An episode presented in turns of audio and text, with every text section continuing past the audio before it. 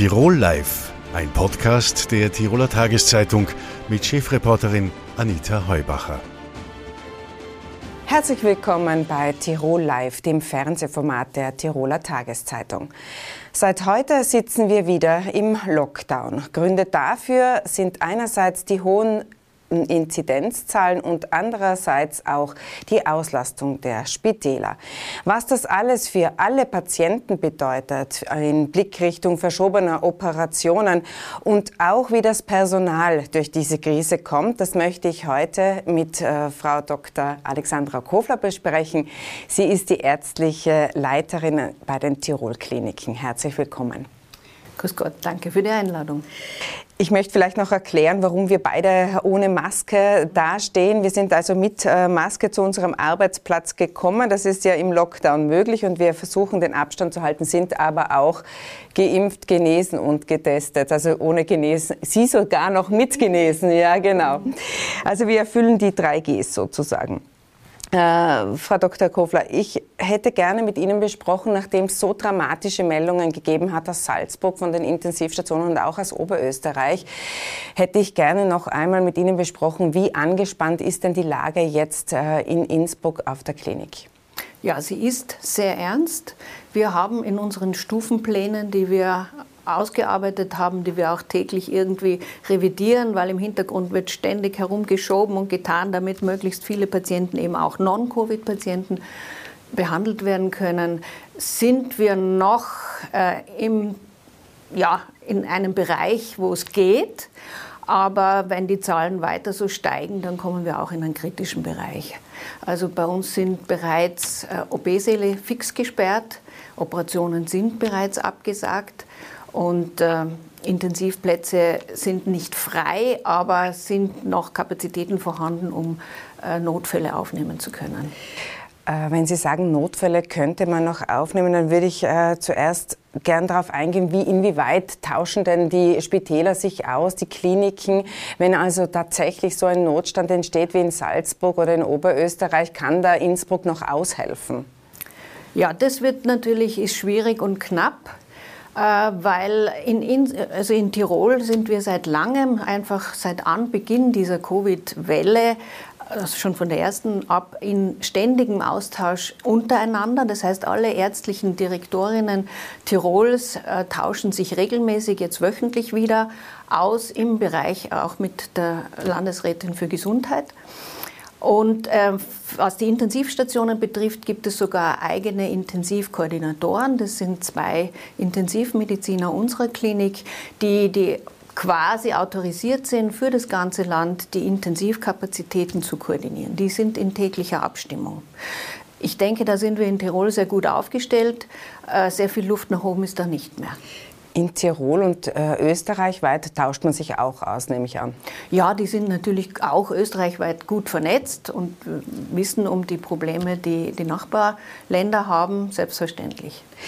Jetzt ist eine große Diskussion ausgebrochen, wer auf der Intensivstation liegt und auch wer äh, sozusagen Risikopatient ist und dann am Ende sogar äh, damit rechnen muss, an Covid zu versterben.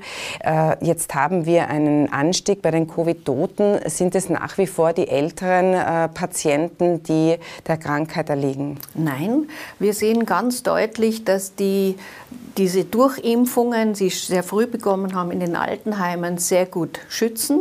Also wir haben kaum noch sehr alte Menschen, die an Covid erkranken. Es sind jetzt leider mehr sehr, sehr junge Menschen oder auch in unserem Alter Menschen, die doch sehr schwer erkranken und ähm, vor allem auf den sogenannten Normalstationen steigen die Zahlen drastisch an.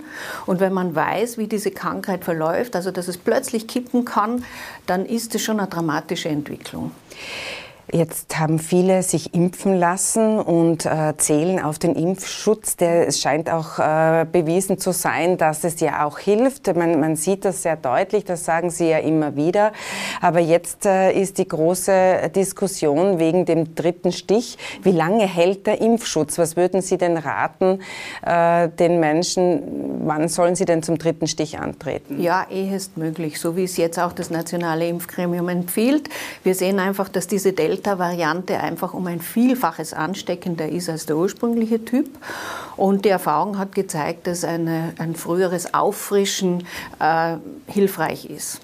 Das ist dann so vier, fünf, sechs Monate, ja. würden Sie meinen? Ja. Und nicht wie von der Politik ursprünglich angenommen, hat genau. man ja mal zwölf Monate, genau. da waren es neun. Genau. Jetzt sind wir bei sieben, also Sie würden meinen, sogar nach ja. einem halben Jahr. Hast, Hängt ein bisschen vom Impfstoff äh, ab, oder?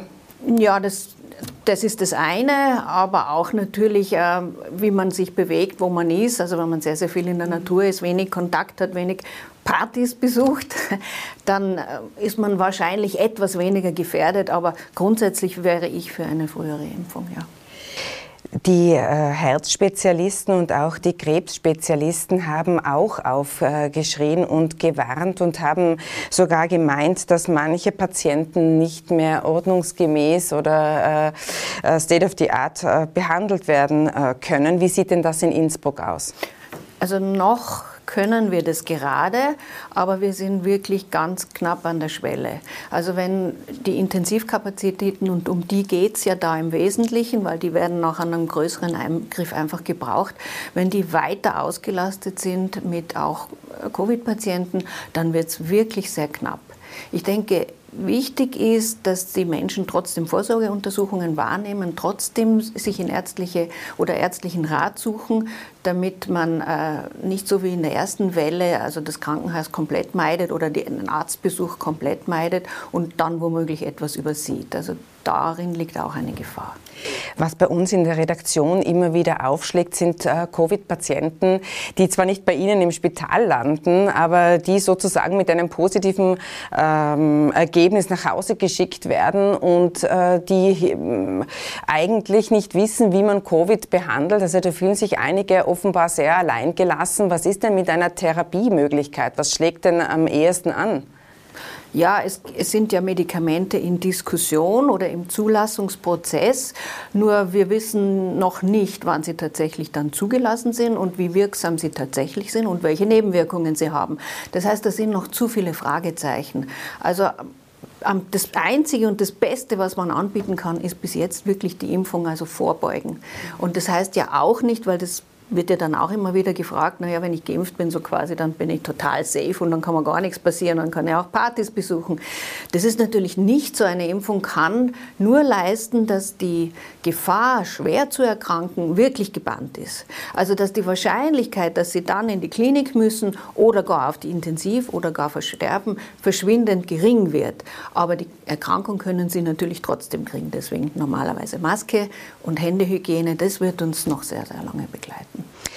Da muss man die Leute auch ein bisschen in Schutz nehmen. Das hat die Politik ausgesprochen nicht nur suggeriert, dass eben die Pandemie vorbei sei, dass man eben mit der Impfung, dieses Narrativ rund um die Impfung war sehr äh, viel zu hoch angesetzt, oder würden Sie, würden Sie das nicht auch äh, meinen? Ich glaube, dass die Schwierigkeit in dieser Pandemie ist generell, dass wir mit unglaublich vielen Daten, Meinungen überflutet werden. Und in meinen Augen ist es vor allem auch eine Schwierigkeit, wenn ein wissenschaftlicher Disput, ein medizinisch-wissenschaftlicher Diskurs in der Öffentlichkeit ausgetragen wird, weil das ist was Normales. Also wenn es, wenn es neue Therapien gibt, wenn es viele Fragezeichen gibt, dann müssen die Mediziner miteinander diskutieren, müssen das wissenschaftlich abhandeln. Wenn das aber jetzt auf die, auf die Laien sozusagen trifft, wie soll ich denn das beurteilen als Laie? Das wäre, wenn Sie mir jetzt sagen, was ich irgendwas über die Börse, da kann ich Ihnen glauben oder nicht glauben, ich habe keine Ahnung. Und das hat zu so großer Verunsicherung geführt. Und ich denke, das ist das, worunter die Menschen jetzt leiden, dass einfach nicht mehr wissen, was ist denn jetzt wahr oder was ist nicht wahr. Und äh, das, glaube ich, ist das Problem unserer Zeit, dass wir zu viele Informationen haben, die noch unausgereift sind, aus allen möglichen Ecken kommen und schwierig ist. Wo, wo ist denn jetzt die Wahrheit? Ähm, was äh, wirklich sehr erstaunt ist äh, als Laie, ist ja das, dass wir letztes Jahr die Situation hatten, dass 0 Prozent der Menschen geimpft waren und unser Richtwert war ständig diese 50, ja, die, die 7-Tages-Inzidenz von 50 und da haben auch durchaus Mediziner Alarm geschrien und haben eben davor gewarnt, dass die Intensivstationen völlig überlastet sind. Nun haben wir das zigfache an Inzidenz. Hat man damals das falsch eingeschätzt von den Seiten der Mediziner, die damals damals schon gesagt haben, Hilfe, unser Krankenhaussystem wird das nicht tragen können? Erstens mal hat man damals natürlich auch noch nicht so viel gewusst über dieses ganze Geschehen. Man hat ja sehr, sehr viel gelernt jetzt. Und zweitens war damals noch die Strategie, wir müssen wirklich Betten frei halten für Corona. Das heißt, die mussten wirklich runterfahren, echt frei halten. Dieses Regime haben wir total verlassen. Das bedeutet natürlich einen immensen Aufwand im Hintergrund. Das bedeutet ein, eine große Belastung für alle Mitarbeiter, weil ich heute nicht weiß, naja, vielleicht brauche ich morgen zwei Intensivbetten und wie mache ich denn das? Also wir sind ganz maximal flexibel geworden. Dadurch können wir aber auch Non-Covid-Patienten in größerer Anzahl weiter behandeln. Ähm, es ist eine andere Strategie jetzt als damals. Und ist es so, dass man damals diese 50, die hat man also, da hat man sich mehr an Deutschland orientiert. Das Robert-Koch-Institut hat, hat äh, die 50 vorgegeben und damit hat Österreich das angenommen. Gibt es so eine Zahl, wo Sie äh, sagen, pff, da wird es dann wirklich äh, jenseits von Gut und Böse? Naja, jetzt hat man sich an den, an den belegten Intensivbetten orientiert.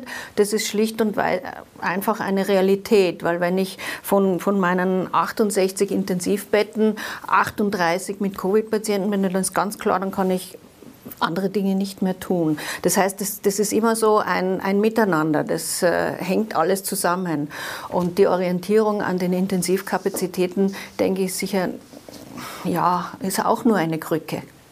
Also das ist sozusagen jetzt eine, eine Umorientierung. Man schaut jetzt mehr auf die Intensiv- und, und weniger eigentlich auf die Zahl der neuen Inzidenzen. Dennoch äh, werden sie uns jeden Tag präsentiert. Und äh, was halten Sie denn davon, dass werden äh, immer die Zahl der Neuinfektionen publiziert, aber nie die Anzahl der Tests? Wir machen ja äh, heuer das zigfache an Tests wie letztes Jahr. Klar, dass die Inzidenzen steigen. Sollte man das nicht einmal in Relation setzen?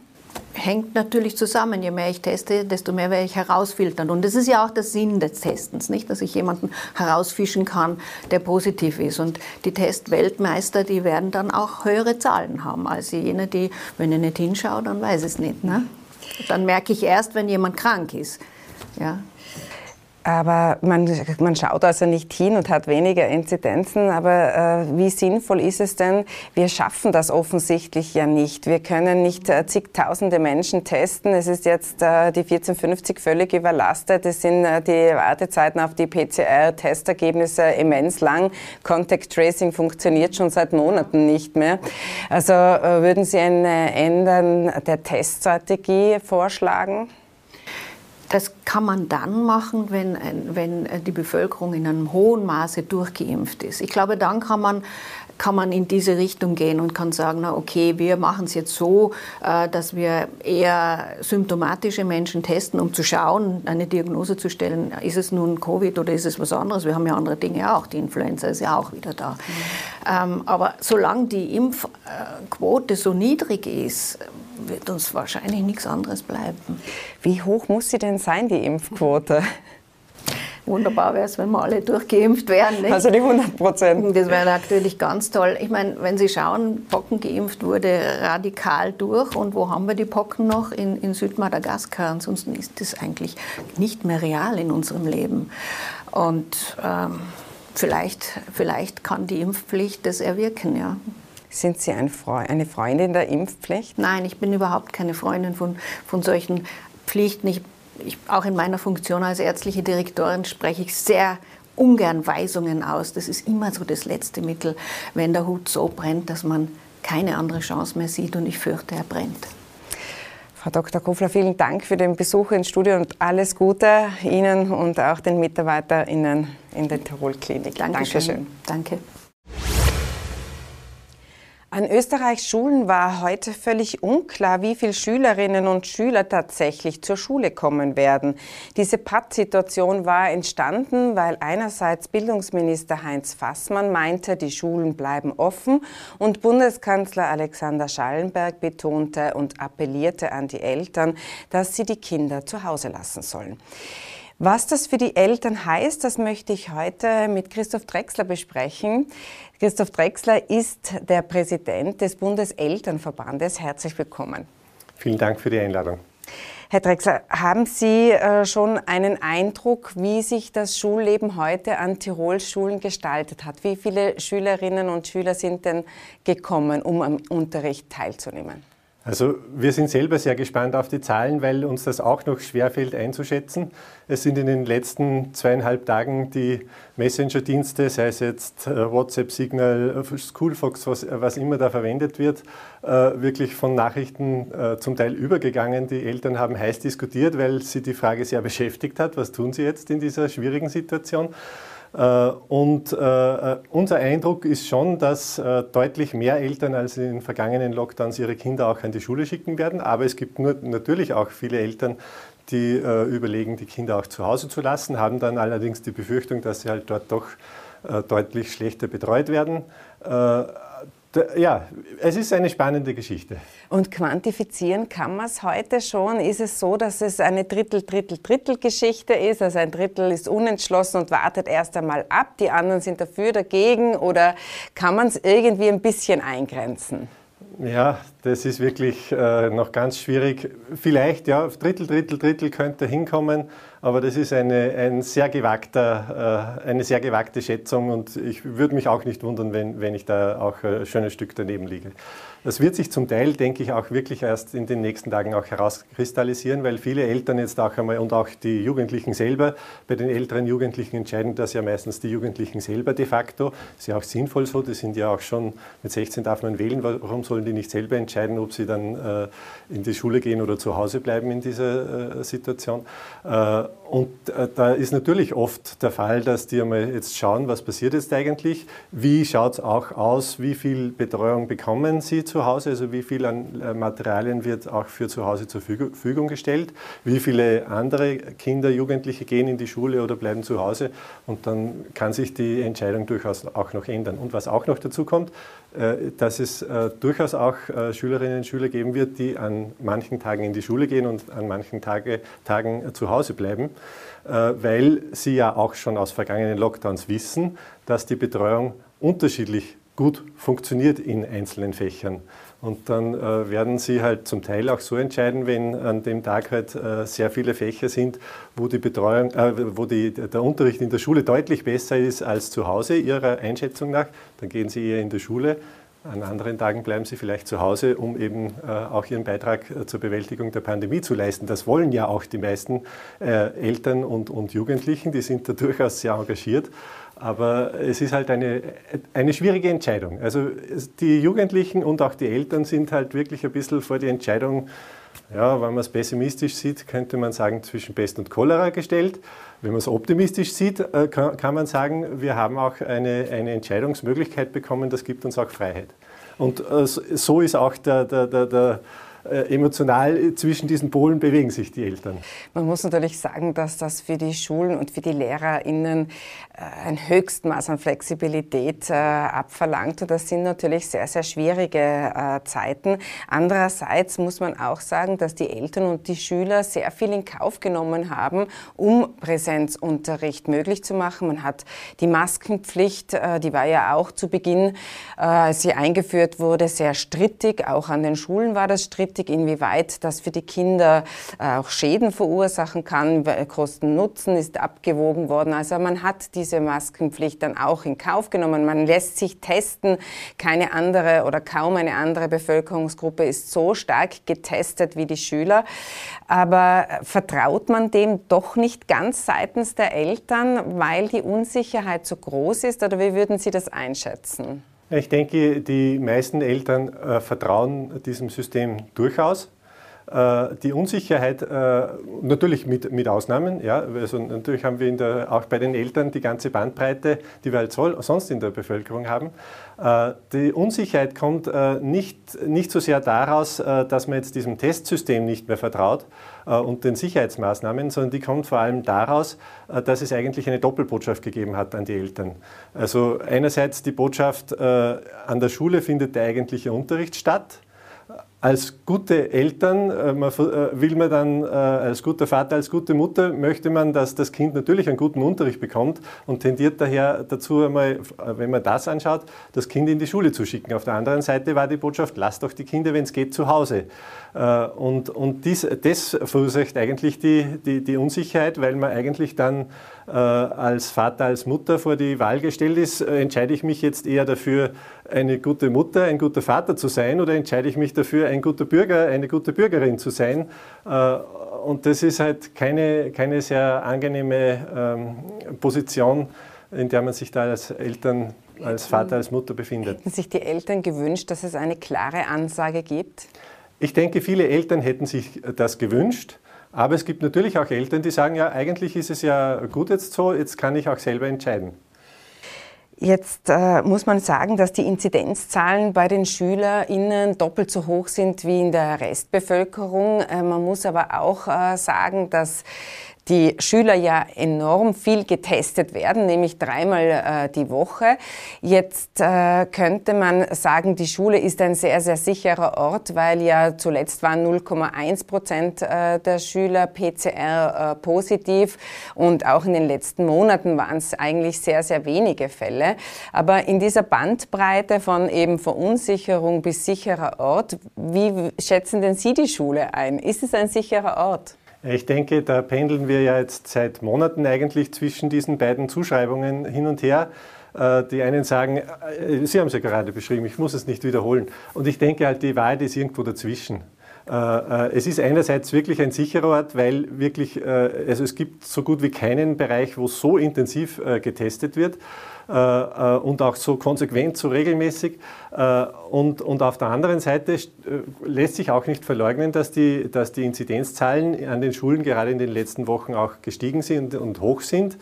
Allerdings, auch da muss man wieder dazu sagen, wenn es wenn, dann Leute gibt, die sagen, ja, und daher wissen wir, das ist ein extrem unsicherer Ort, äh, ja, äh, das, äh, wo viel getestet wird, wird halt auch mehr gefunden. Also natürlich, wenn wir jetzt die Schülerinnen und Schüler alle in einen strengen Lockdown nach Hause schicken, Natürlich fallen dann die Inzidenzen, weil, weil ja auch plötzlich die ganzen äh, Tests wegfallen. Mhm. Und das darf man dann auch nicht vergessen. Also die Wahrheit, denke ich, ist irgendwo dazwischen. Es ist weder ein völlig sicherer Ort, noch ist es ein völlig unsicherer Ort. Äh, ich glaube, auch deswegen machen sich die Eltern die Entscheidung nicht leicht. Äh, äh, ja, und ich denke, es bleibt uns ja auch gar nicht recht viel anders übrig, als das jetzt so zu nehmen, wie es ist und nach bestem Wissen und Gewissen zu entscheiden. Und ja, je nachdem, man hat ja jetzt auch schon Erfahrungen gemacht in den letzten Lockdowns, wie gut das ging oder nicht ging, wie sehr mein Kind da, damit gut zurechtgekommen ist oder nicht so gut zurechtgekommen ist. Ich kenne beides auch aus eigener Erfahrung. Äh, von daher kann ich jede Entscheidung, die da getroffen wird, verstehen und ich glaube, äh, die Eltern äh, nehmen diese Entscheidung ernst und treffen dann auch halt bestmöglich eine Entscheidung. Und man soll, denke ich, das ist schon auch wichtig, da den Eltern jetzt auch nicht unnötig Druck machen und dann, weil das haben wir auch in den vergangenen Lockdowns erlebt, dass es dann schon auch dort und da, nicht flächendeckend, aber dann auch mitunter Schulleiterinnen, Lehrer gegeben hat, die dann halt äh, auch Eltern Druck gemacht haben, äh, weil sie nicht verstanden haben, warum die das, das, Kind jetzt in die Schule bringen. Nicht alles ist immer nach außen sichtbar. Im letzten Lockdown war es ja noch eher so, dass in ganz seltenen Ausnahmefällen war, die, war die Zielrichtung. Ja? Das kann dazu, aber es hat ja, jetzt auch schon vereinzelt Und da Aufrufe. meinen Sie, dass einige Direktoren da Druck es, es hat auch jetzt schon Aufforderungen gegeben, äh, äh, nach dem, was wir vernommen haben, man soll durch die Kinder auch zu, jetzt auch von Schulseite nicht, ich meine jetzt nicht nur die offizielle Aufforderung, sondern auch von Schulseite. Also ja, das ist natürlich jetzt auch Kommt mit dem, dass man so offen gelassen hat, an. Ist auch, ist auch jetzt, sind die Botschaften, auch die von den Schulen kommen, sehr unterschiedlich. Und auch da gibt es viele Schulen, die warten jetzt im Moment noch ab, weil sie auch noch gar nicht so recht wissen. Die sind ja auch vor schwierige Situationen gestellt. Ich möchte auf das Inhaltliche, äh, Inhaltliche noch etwas eingehen, weil äh, was wir festgestellt haben oder leider feststellen mussten, sind ja enorme Bildungslücken, die bei manchen Schülern eben aufgetreten sind und zwar in verschiedensten Fächern. Also äh, da hat man festgestellt, dass dieses Distance Learning eben nicht das leisten kann wie der Präsenzunterricht.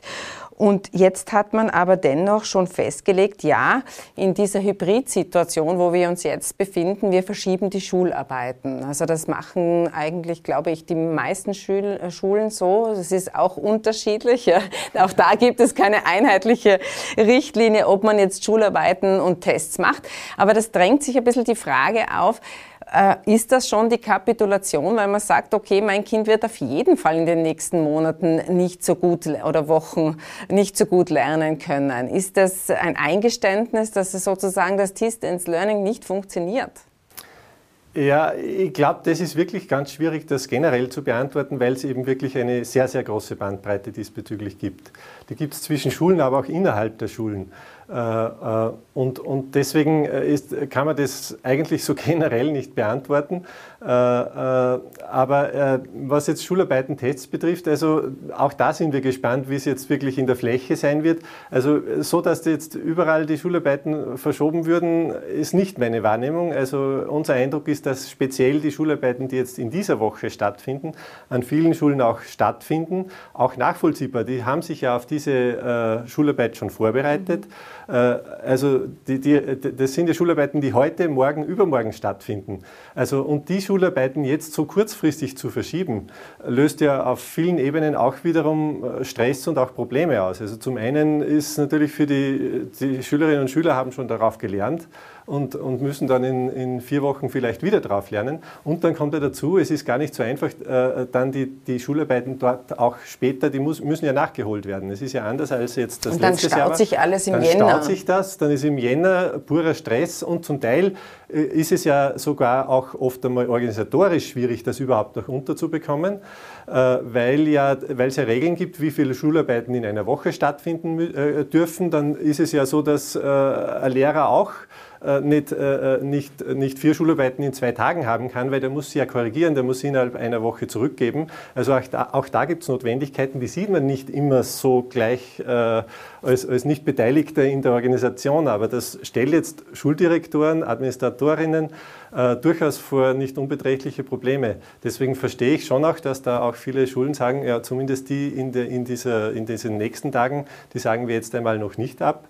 Und dann denke ich, werden halt wahrscheinlich auch die Schulen zum Teil einmal schauen, wie viele Schülerinnen und Schüler kommen jetzt eigentlich.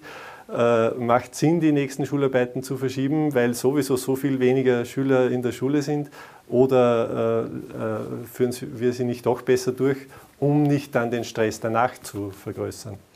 Dann äh, hätte ich noch eine kurze äh, Nachfrage zu den Matura-Jahrgängen. Da haben wir jetzt zwei Corona-Matura-Jahrgänge gehabt.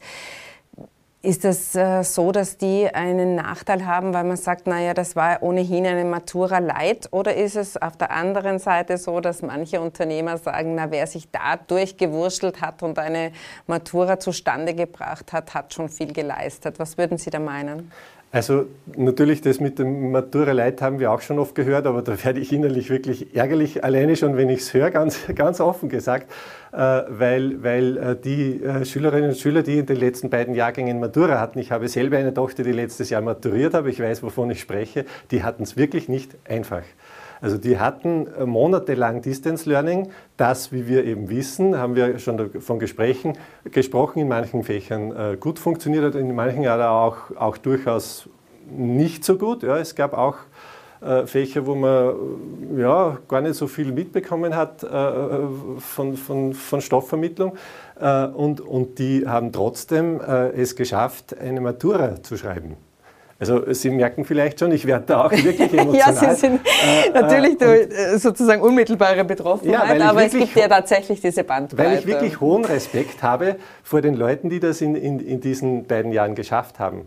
Und äh, ich denke, das muss man auch für die nächste Matura berücksichtigen. Auch die haben, die haben zwar jetzt hoffentlich, äh, werden die nicht mehr unmittelbar in einer Welle das, äh, oder einer abflauenden Welle, so war ja im letzten Jahr, schreiben müssen, äh, aber, aber haben trotzdem jetzt über, über Monate hinweg eigentlich äh, Distance Learning gehabt mit unterschiedlichem äh, Unterrichtserfolg. Und, und ich glaube, da muss man wirklich sagen, Hut ab vor allem die, die, die, die in dieser Situation äh, sich dieser Aufgabe stellen und das auch bestehen. Und ich glaube, da braucht es auch noch ein bisschen Entgegenkommen. Hut ab, das äh, glaube ich gilt in dieser Situation für die Schülerinnen und Schüler, für die Eltern, für die Lehrer. Also ich wünsche Ihnen alles Gute und vielen Dank für den Besuch im Studio. Sehr gerne, Dankeschön für die Einladung. Kaum geöffnet müssen sie alle wieder zusperren, die Nachtlokale und die Kulturveranstalter.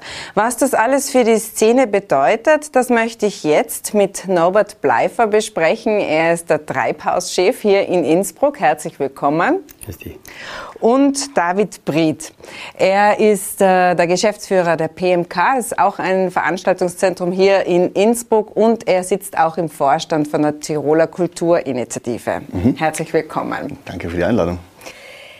Ja, äh, Norbert Bleifer, ihr habt versucht zu feiern. Das war das 40-Jahr-Jubiläum des Treibhauses. Das hatte man äh, dann auch noch bei der halben Auslastung gemacht. Äh, Sie haben sehr viel, sind sehr kreativ umgegangen mit, mit der äh, Corona-Krise, haben dann einiges in den Garten verlagert, mussten jetzt zum Schluss aufgrund von, von äh, wie soll man sagen, Interventionen der Bevölkerung ring, ringsum äh, in den Turm zurückkehren und Jetzt ist wieder alles nichts. Wie genervt sind Sie denn schon?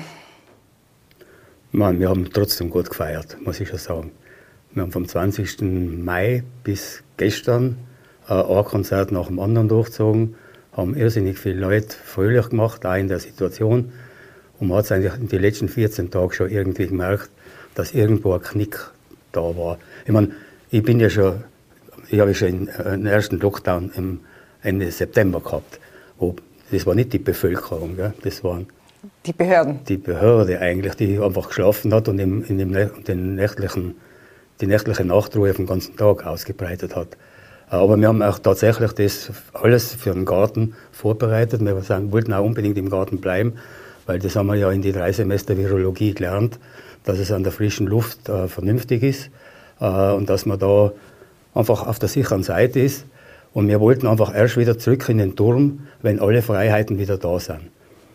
Aber auf der anderen Seite haben wir gesagt, wir können den, die 40 Jahre Turm nicht feiern, ohne nicht einmal in den Turm einzugehen.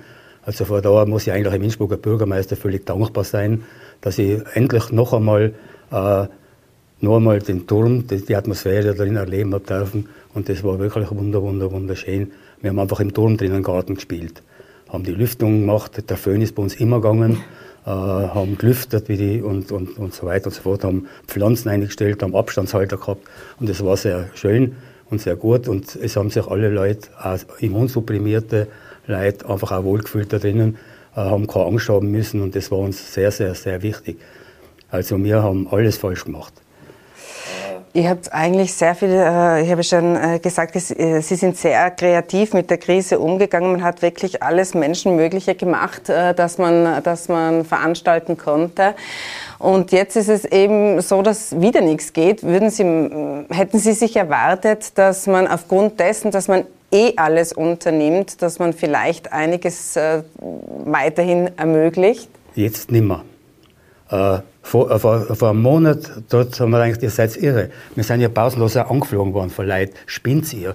Wir haben im, im, im Sommer durchgehend die, die Impfzeugnisse geprüft. Wir haben, äh, Spinnt ihr, weil ihr so viel kontrolliert Weil wir so habt? kontrolliert oder so. so ich hab das, einfach, das ist uns einfach wichtig, dass man wirklich damit umgeht, dass man Abstände einhaltet. Das haben wir ja gelernt. Eben, das, hat, das weiß man schon seit der Pest, nicht? dass er Abstand haltet und Hände waschen. Äh, Abstand halten und Hände waschen. Und das haben wir ja nie mehr erklärt. Denn, äh, ich weiß nicht, wer den, wer den Babyelefanten erschossen hat.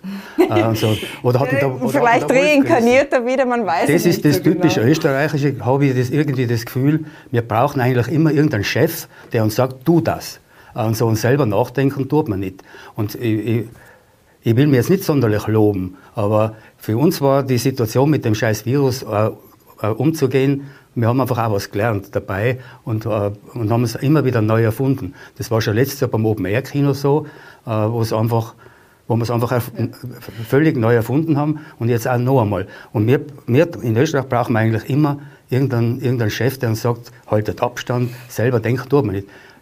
Ich habe viele schwedische Freunde, gell? Musiker, die, die, die zu uns herkommen. Dort ist das nicht so.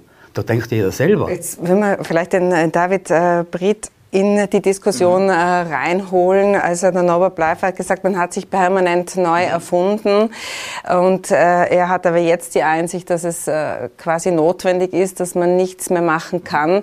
Äh, wie geht's denn euch in der Veranstalterszene und auch in, den, in der Nachtclub-Szene? Grundsätzlich relativ ähnlich. Also bei uns war es ja auch so, dass wir in der PMK, das ist ja eben ein Kulturzentrum, wo wir einen Schwerpunkt eigentlich auf Live-Musik haben. Performance ist viel eben auch auf, ähm, auf Nacht, abends in der Nacht. Wir haben uns auch im Laufe der Pandemie immer wieder neue Formate überlegt. Es hat, ähm, es hat irgendwie Ausstellungsbetrieb gegeben, es hat Projektionen gegeben, es hat Schaufensterkonzerte gegeben, wo Menschen nur draußen auf der Straße sind. Ähm, wir haben uns ähm, als Verein, als die 40 Vereine, die wir zusammen sind, immer versucht, irgendwie, wie gehen wir mit der Situation um, aber immer nur in dem Rahmen, wo wir uns, wir und auch die Besucherinnen sich wohlfühlen können. Also wir sehen das auch genauso wie der Norbert. Also es hat bis zu einer kurzen Zeit hat so ganz gut funktioniert. Wir waren auch eben einer der Läden, die gescannt haben beim Eingang, ähm, wo die Leute, man muss das sein und nervig und so. Und gesagt, ja, wenn wir es machen, dann machen wir es so, dass wir wirklich mit gutem Gewissen das auch irgendwie verantworten können. Jetzt sind wir an dem Punkt, wo wir sagen, es geht einfach nicht mehr. Da wollen wir auch nicht mehr. Also es ist nicht so, dass wir jetzt sagen, hey, ähm, wir haben jetzt irgendwie mitgeholfen, wir wollen jetzt mit aller Gewalt weitermachen. Jetzt hat es einfach gerade keinen Sinn mehr. Und das ist, also, das ist einfach so. Wie schaut es denn aus äh, mit der Unterstützung? Gibt es äh, Hilfen für eure Szene? Sind sie gut äh, bis dato durch die Lockdowns und durch die Pandemie gekommen? Oder sagen Sie, wir sind eigentlich diejenigen, die leer ausgegangen sind oder zu wenig berücksichtigt wurden? Eben neben meiner Tätigkeit in der PMK bin ich ja im Vorstand von der IG Kultur Österreich. Also wir vertreten über 800 äh, Initiativen in ganz Österreich und ich bin im Vorstand der TKI. Das heißt, ich habe die Szene in Tirol und bundesweit schon halbwegs im Blick. Es ist eben so, ähm, wie man sieht, ähm, Veranstaltungen, Kulturveranstaltungen sind die ersten, die gleich wieder zumachen auf jeden Fall werden auch die letzten sein, die wieder halbwegs aufmachen können oder irgendwann unter halbwegs vernünftigen Umständen aufmachen können. Das heißt, dass die ganzen Hilfen aus, also weitergetragen werden, ist jetzt momentan auf jeden Fall essentiell. Es hat Hilfen gegeben, zum Glück. Also es, ähm, der Schaden ist natürlich äh, eingetreten bei vielen, aber bis jetzt ist es so, dass zum Glück noch nicht so viele zumachen haben müssen. Und so muss es jetzt auch weitergehen. Norbert Bleifer, äh, Sie haben schon äh, gesagt, die Österreicher brauchen sozusagen jemanden, an dem sie sich orientieren können. Jetzt sind am Wochenende äh, die 40.000 Leute auf die Straße gegangen und haben demonstriert. Und auch in der Kulturszene hat es ja durchaus unterschiedliche Annäherungen gegeben. Es war auf der einen Seite, würde ich mal sagen, Nina Proll und Co., die sich da sehr weit hinausgelehnt haben und auch dafür stark kritisiert wurden.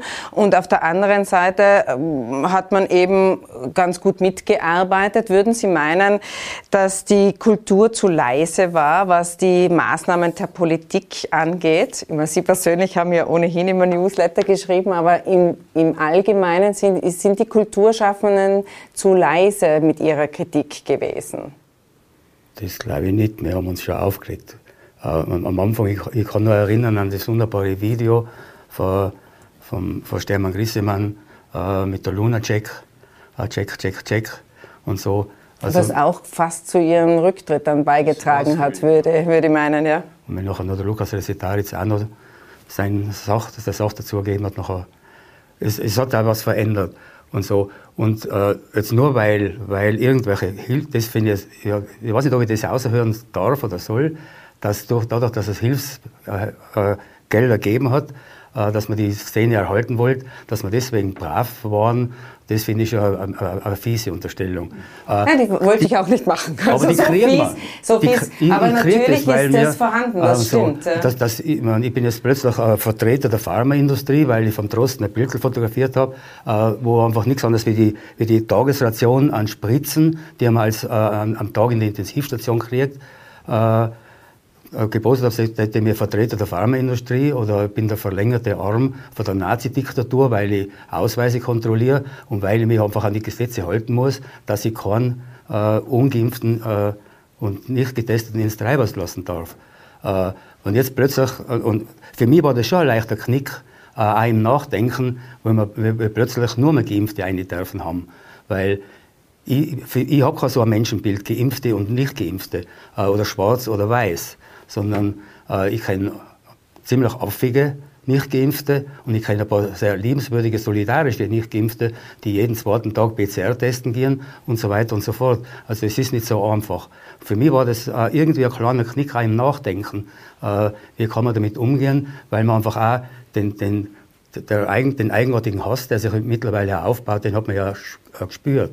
Was ich aber ganz schlimm finde, ist, äh, und das ist meine Hauptkritik, dass die dass die, die Kommunikation, Polit, die politische Kommunikation über die, über die Impfung, das war ja nie ein Fest. Das war ja nie, nie liebenswürdig. Das war ja immer, am ersten Tag haben sie schon geredet, es wird keinen Impfzwang geben. Das ist ja keine positive Werbung für die Impfung. Mhm. Das ist ja dort schon, hoho, vielleicht gibt es einen Zwang. Also da, diese Vorsichtsgeschichte, die, die war schon sehr schräg. Aber in der, dass die politische Kommunikation, das ist ja jetzt fast schon äh, Common Sense, dass die jetzt sehr stark kritisiert wird. Das war ja auch nicht immer so. Auch äh, auf Seiten der Medien ist äh, da durchaus nicht immer so kritisch mit der Regierung umgegangen worden. Aber wenn Sie das so berichten, dass die, dass die Leute sich auch bei Ihnen beschweren, dass man sozusagen zu brav gewesen wäre, diese Polarisierung der Bevölkerung, die nehmen Sie also absolut wahr. Ja, sicher. Ja. Und in der, in der Jugendszene, das würde mich interessieren, weil äh, es war ja auch lange Zeit so, dass die Jugendlichen und äh, junge Menschen, die waren letztes Jahr die Sündenböcke, die sind dann, jetzt sind es die Ungeimpften, aber die waren auch sehr stark im Fokus der Kritik. Man hat ihnen vorgeworfen, zu wenig Rücksicht zu nehmen und, und die Infektion weiterzutragen. Jetzt äh, ist man ein bisschen der, der Meinung, äh, dass man dass man die Jugendlichen vielleicht zu Unrecht verunglimpft hat, aber man, man als junger Mensch braucht man auch ein bisschen eine Veranstaltung und, und man braucht äh, das Nachtleben. Was macht denn das mit, den, mit der Jugendszene? Was macht dann mit, mit der Jugend, was macht das mit der Jugendkultur? Ich glaube, es ist immer ganz schwierig, irgendwie die Menschen generell als das Ganze anzusprechen, die jungen Menschen oder die Nachtschwärmerinnen oder ähm, ich glaube, wir bewegen uns alle recht frei und gern ähm, an Orten, die wir mögen. Vor allem öffentlicher Raum heißt ja öffentlicher Raum, weil er uns allen gehört. Und klar, also natürlich haben junge Menschen, die vielleicht monatelang ihre Freunde, Freundinnen nicht treffen haben können, vielleicht auch in der Schule, ähm, das Bedürfnis, sich zu treffen. Wenn sie es drinnen machen können, dann haben sie sich natürlich vermehrt im öffentlichen Raum getroffen, weil es ja klar ist, eben draußen ist es sicherer als drinnen. Und dann war wieder die Überforderung, wie geht man mit dem um? So viele junge Menschen im öffentlichen Raum, die breiten sich da aus. Ähm, alle spielen auf einmal überfordert. Keine Ahnung. Also wir haben versucht, unseren positiven Teil dazu beizutragen im Rahmen eines ähm, Festivals, das frei zugänglich war im öffentlichen Raum. Da waren alle Menschen willkommen. Das war super. Wir waren 15.000 Leute haben wir da im Stadtraum Innsbruck einfach zusammenbringen können unter den gesetzlichen Auflagen, dass es sicher war. Und das ist eher mein Ansatz. Also, weil jetzt einzelne Kulturschaffende oder Schauspielerinnen gewisse Maßnahmen nicht nachvollziehen können, das interessiert mich relativ wenig. Äh, wenig. Ähm, ja, also wir versuchen konstruktiv damit umzugehen im Rahmen der so sicher wie möglich. Und diese Polarisierung, die der Norbert Bleifer angesprochen hat, gibt es das auch bei den jungen Menschen, dass die so... Das die, also die jungen Menschen sind genauso Teil der Gesellschaft wie wir alle. Also und man sieht ja, wie die Stimmung ist. Also ähm, ich glaube, du hast eh vorher mal kurz angesprochen. Also ich finde, man kann es mittlerweile schon so ein, zwei Wochen fast schon riechen in der Luft, so wie die Stimmung so in der Allgemeinheit ist, oder? Man merkt dann, ah ja, okay, jetzt geht's dann langsam nimmer. Ähm, also bevor irgendwelche Verordnungen kommen, war es mir schon so, ah, das kennen wir recht, jetzt ist gleich mal wieder der Ofen aus. Und man merkt ja auch, wie die Menschen miteinander umgehen. Und je öfter die Politiker sagen, es gibt keinen Lockdown, äh, umso früher kommt er, es gibt keine Impfpflicht, umso früher kommt sie. Wobei im Moment schon überlegt, ich, ich, ich kann da vielleicht schon was abgewinnen, weil auf der anderen Seite verstehe ich es ja wirklich nicht, wieso man sich... Und so haben sie das auch kommuniziert, das wollte ich eben vorher sagen. Mhm. Meine Oma, die haben, die haben äh, wo, die, wo die Kinderlähmungsimpfung plötzlich publik geworden ist, die, die haben ein Fest gefeiert im Dorf. Das war halt ein bisschen Südtirol. Die haben, das war eine Fete, die, die, die hat in die Schule aufgerissen und, haben, und die Kirchenglocken haben einen Tag aber wenn man dieses entsetzliche Spektakel, das da kurz und anschoben, in dem Hinterzimmer von, von einer Klinik, wo sie die zwei alten Leiteln äh, niedergimpft haben, äh, äh, das war einfach, das war kein Fest. Und so, das hätte auf dem Heldenplatz mit, mit, mit dem Wiener Orchester und Ihr mit Zugang ist immer, man muss es mit Freude, mit ja, Freude vermitteln. Und so, und, und ja. das, die Impfung war immer ein bisschen mit Angst verbunden. Impfzwang äh, und so und die Nebenwirkungen. Weißt du, was die, jetzt sage ich schon wieder du. Das macht nichts. Wissen Sie, was die, neben die Langzeitwirkung der Pockenimpfung ist? Dass es sie nicht mehr gibt. Ja, das wünsche ich uns allen, dass es äh, irgendwann das, äh, das Covid äh, oder Coronavirus nicht mehr geben wird und das Covid äh, nicht mehr vorkommt. Aber ich würde trotzdem noch was, auch wenn wir alle drei schon Hobby-Virologen offensichtlich sind, würde ich doch noch gerne fragen wollen, wie es in den nächsten Wochen äh, bei Ihnen weitergeht. Jetzt haben wir ja mal drei Wochen äh, Zwangsurlaub. Äh, ist auch fein. Wir haben jetzt 160 Veranstaltungen in Serie durchgeführt. Äh, man wird auch davon ein bisschen müde, weil man noch trunken ist, davon ja weiterzumachen. Wir haben gestern Abend ein wunderschönes Nachtkonzert gemacht, ganz illegal. Man, die Polizei ist auch kein Verlass mehr, sie ist nicht gekommen und haben den Otto Lechner abgebrochen und haben uns dafür viel Kraft geholt für die nächsten drei, vier Wochen. Wobei ich ja nicht glaube, dass wir am 12. Dezember wieder aufsperren. Das haben wir uns letztes Jahr auch versprochen. Zehn Tage hat es geheißen, der Lockdown, der sanfte war das. Äh, und nachher hat es sieben Monate gedauert. Ja, man kommt ein bisschen durcheinander mit den Begrifflichkeiten. Wovon gehen denn Sie aus, dass ähm, es äh, wirklich vorbei sein wird in drei Wochen? Ähm, nein, das glaube ich nicht. Also gerade Veranstaltungen und Nachtgastro und diese Dinge glaube ich nicht, dass die jetzt in so Bälde wieder stattfinden werden. Und auch das Thema, ähm, also es ist ja nicht so, dass wir jetzt viel weniger Arbeit hätten. Also gerade so im Bereich ähm, der Kulturinitiativen wird Kurzarbeit jetzt wieder zu Langarbeit. Wir werden jetzt wieder die ganzen Verhandlungen nach, äh, nachgehen müssen. Eben, dass die Unterstützungen weitergehen, dass die Leute einfach irgendwie äh, wissen, wie haben wir ungefähr einen Planungshorizont. Das war jetzt wieder sehr kurzfristig. Das ist ja, glaube ich, auch eines von den großen Problemen in dem ganzen Kulturbereich und so, wie wir geredet haben. Man, man sieht ja schon, wo es hingeht und dann wird dann gesagt, ja, na, so wird es nicht sein und dann ist es zwei Tage später so. Das ist, finde ich, schon eben eine Art von Respektlosigkeit, wie man einem Menschen im Kulturbetrieb begegnet. Wenn man sich auf irgendwas halbwegs normal einstellen könnte, dann kann man dementsprechend handeln. So ist es halt einfach auch nicht da. Und ich glaube jetzt auch nicht wirklich, dass jetzt da vor Silvester oder mag mir an diesen Weihnachten, Silvester, an diesen Eckfeiertagen auch gar nicht mehr festhalten. Ähm, es wird dann wieder gehen, wenn es halbwegs sinnvoll ist. Davor will ja keiner was machen. Das müssen wir mal alle Musiker benachrichtigen, dass sie nicht herfahren müssen. Wir müssen Flüge stornieren, müssen Hotels Bescheid sagen. Wobei das Hotel hat ja uns schon Bescheid gesagt. Dass, dass sie alle, nicht da, dass alle, sie zusperren müssen. Alle Musiker ausgeschmissen haben. Äh, wir haben in Treibers haben wir schon ein Programm für den Jänner, Februar, das haben wir schon das Plakat gemacht. Mit dem fallenden Karl drauf, auch mit seinem Spruch. Hoffentlich wird es nicht so schlimm, wie es schon ist. Und wir machen nur Sachen zum Lachen. Jänner, Februar, März lachen wir, ob wir dürfen oder nicht. Äh, wir, äh, es, es kommen Kabarettisten, der Hader spielt im, im Kongress das neue Programm, äh, der Manuel Rubeck kommt, ein Haufen Filme, die lustigsten Komödien. Ja, wie macht's denn dann das?